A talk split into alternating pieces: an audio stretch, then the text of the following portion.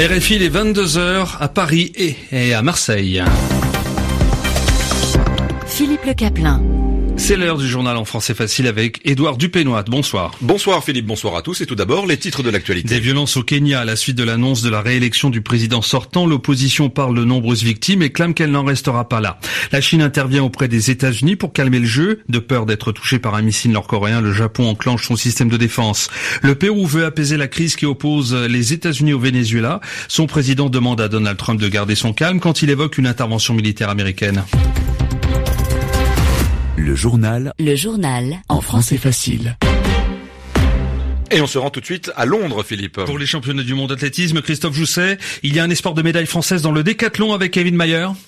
Plus qu'un espoir, Philippe. Il est champion du monde, Kevin Mayer. Il ne devait pas craquer dans les grandes largeurs sur ce 1500 mètres pour éviter euh, une euh, catastrophe. Euh, il est loin de la catastrophe. C'est un triomphe pour lui qui est allé courir la dernière ligne droite du 1500 mètres tranquillement, j'allais dire, mais le mot est vraiment trop fort parce que là, il est vraiment exténué. C'était la dixième et dernière épreuve de ce décathlon, le 1500 mètres pour ses forçats du stade.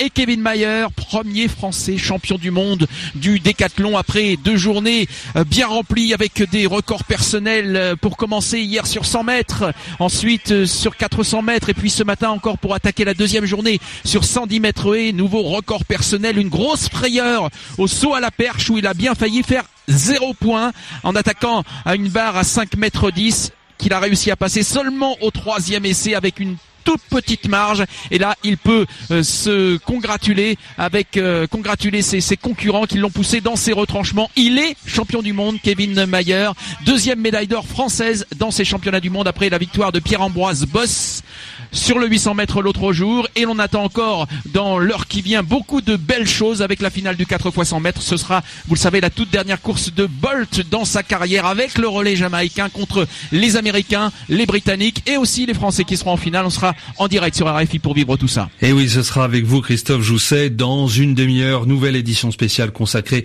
à ces championnats du monde d'athlétisme à Londres. Du sport encore et du football, Zizou remplit le Real Madrid. Oui, Zinedine Zidane confirme qu'il va prolonger son contrat d'entraîneur du club de foot espagnol avec lequel il vient de remporter deux Ligues des champions consécutives. Demain, pour son équipe, ce sera le match aller de la Supercoupe d'Espagne contre le FC Barcelone. Au Kenya maintenant, des morts à cause de la répression menée depuis la déclaration de la réélection du président sortant Uhuru Kenyatta. Il est difficile de donner un bilan exact alors que l'opposition avance le chiffre d'une centaine de victimes. L'opposition qui accuse les forces de l'ordre d'avoir provoqué ces violences et elle prévient qu'elle ne se laissera pas intimider ou dissuader par ces violences. Le ministre de l'Intérieur, Fred Matiangui, dément lui toute violence policière. Pour euh, ramener le calme entre la Corée du Nord et les États-Unis, Emmanuel Macron publie un communiqué dans lequel il appelle à la responsabilité de tous et à prévenir toute escalade des tensions. Et puis, le président chinois a téléphoné à son homologue américain. Xi Jinping lui a demandé d'éviter les mots et les actes qui pourraient exacerber les tensions et persister dans la direction générale du dialogue, des négociations et d'un règlement politique. Et qu'en est-il maintenant de la population sud-coréenne? Séoul ne se trouve qu'à moins de 60 km de la frontière intercoréenne, à portée de tir de l'artillerie conventionnelle de la Corée du Nord. Rejoignons Louis Paligiano sur place. L'atmosphère est décontractée ce samedi après-midi à Séoul. Si les Sud-Coréens se plaignent volontiers de la chaleur, ils semblent beaucoup moins préoccupés par leurs turbulents voisins nord-coréens, comme nous le confirme Hyunju, une fleuriste de 28 ans.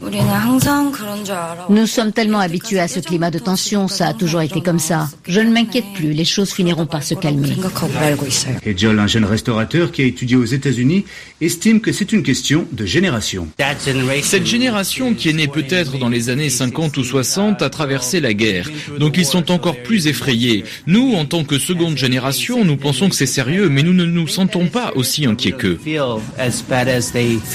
Des propos immédiatement contredits par Moonduk, un dynamique retraité en tenue de randonnée. Nous ne croyons pas que ce soit très grave. Kim Jong-un est un très jeune homme et il n'a pas beaucoup d'expérience en ce qui concerne les affaires internationales. On ne le prend pas vraiment au sérieux. Alors qu'on ne ressent aucune inquiétude particulière à Séoul, au nord du 38e parallèle, la presse nord-coréenne a déclaré ce matin que 3,5 millions de jeunes et de soldats à la retraite ont déposé une demande d'enrôlement dans les forces armées. Louis Paligiano, Séoul, RFI. La fin de la tension entre le Laos et le Cambodge, leurs premiers ministres se sont rencontrés, ils ont décidé de rappeler leurs troupes postées le long d'une frontière contestée. Elle était le théâtre, cette frontière de tension entre les deux pays voisins depuis maintenant plusieurs mois. Euh, la Corée, le, le, Cambodge pardon, et le Laos ont également annoncé qu'ils allaient revoir la délimitation de leur frontière commune qui a souvent posé des problèmes. Le Pérou dénonce les menaces proférées par Donald Trump à l'encontre du Venezuela, à savoir un usage de la force avec la menace d'une intervention américaine dans le pays. Du reste, le président péruvien se montre également critique à l'endroit de Nicolas Maduro. Il a même ordonné l'expulsion de l'ambassadeur vénézuélien de Lima. Et puis à Caracas, l'Assemblée constituante dénonce les menaces lâches, insolentes et infâmes, comme elle dit, de Donald Trump. Un million et demi de déchets de contrebande saisis en un mois, c'est un record et c'est le résultat d'une vaste opération d'Interpol, c'est l'organisation internationale de la police. Pendant tout le mois de juin, les douanes de 43 pays ont collaboré pour faire tomber les filières illégales de transport de déchets polluants. Cette opération confirme que ce sont les pays d'Asie et d'Afrique qui subissent le plus ces décharges à ciel ouvert, Antoine Roland. Des écrans d'ordinateur empilés au Togo, des moteurs de voitures entassés en Malaisie ou encore des batteries de téléphone qui déversent leurs métaux lourds dans les eaux de Hong Kong. En tout, 85 sites de dépôt de déchets de contrebande ont été mis au jour. Des rebus électroniques ou métalliques abandonnés en plein air qui proviennent pour la plupart d'Amérique du Nord ou d'Europe. Par exemple, aux Pays-Bas, les douanes ont saisi le montant record de 10 000 tonnes de déchets illégaux juste avant leur renvoi en Afrique et en Asie. La nouveauté, c'est l'Amérique centrale, jusqu'ici préservée elle devient à son tour un point de chute des filières. Ces déchets dangereux pour l'environnement devraient normalement faire l'objet de traitement.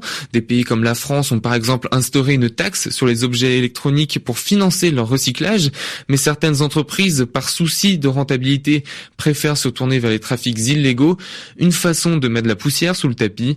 En tout, près de 250 compagnies sont mises en cause. Direction la Russie maintenant. Pour une fois, il n'y a pas eu d'incident lors d'une Gay Pride organisée dans le pays. À Saint-Pétersbourg, plusieurs dizaines de personnes ont participé à un rassemblement en faveur des droits des homosexuels.